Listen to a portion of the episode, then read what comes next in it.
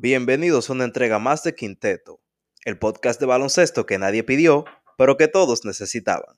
Me llamo Reinaldo y hoy les hablaré sobre la selección dominicana de baloncesto y por qué nadie quiere jugar en ella. Vamos arriba, ¿quiénes son los que van? Saquen su quinteto.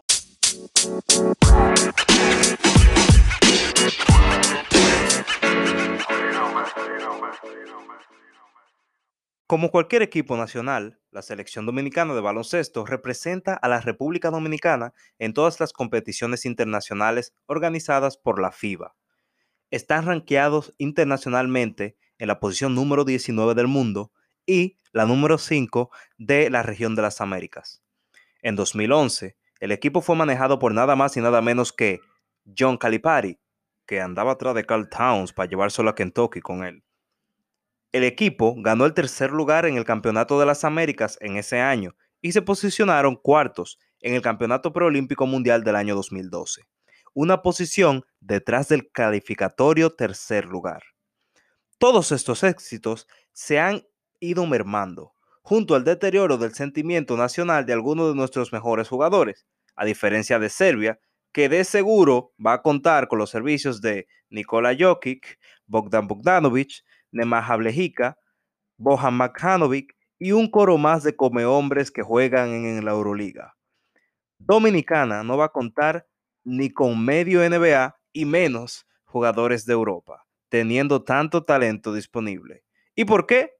Bueno, según los jugadores, tienen como excusa problemas familiares y situaciones contractuales, que si lo comparamos con otros jugadores de otros países, un ejemplo, Luka Doncic, quien está en la mira de tener un contrato Supermax con Dallas de 200 millones de dólares y probablemente una temporada de MVP en el año 2022, jugará con su amada Eslovenia.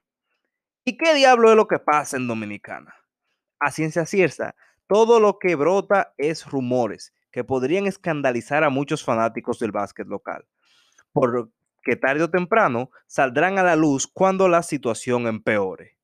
Este año no contaremos ni con Carl Towns, ni con Al Holford, nuestros dos NBA, ni con Ángel Delgado, que tuvo un añazo en la Liga Endesa de España, ni con el Jay Figueroa, que es el novato más codiciado actualmente y que busca exposición internacional para ganar un contrato deportivo, ni con Juan Guerrero, ni con Pinguilín, que son dos figuras claves de la zona media de la cancha y de nuestro básquet local, uno de ellos con experiencia en la NBA en el caso de Luis David Montero Pinguilín la selección recurrió al tan conocido Ventú para conformar su equipo. Si quieren saber qué es un Ventú, bueno, no, eso lo dejaremos para otra ocasión. Nuestro primer compromiso será contra Serbia el 29 de junio y contra Filipinas el 1 de julio.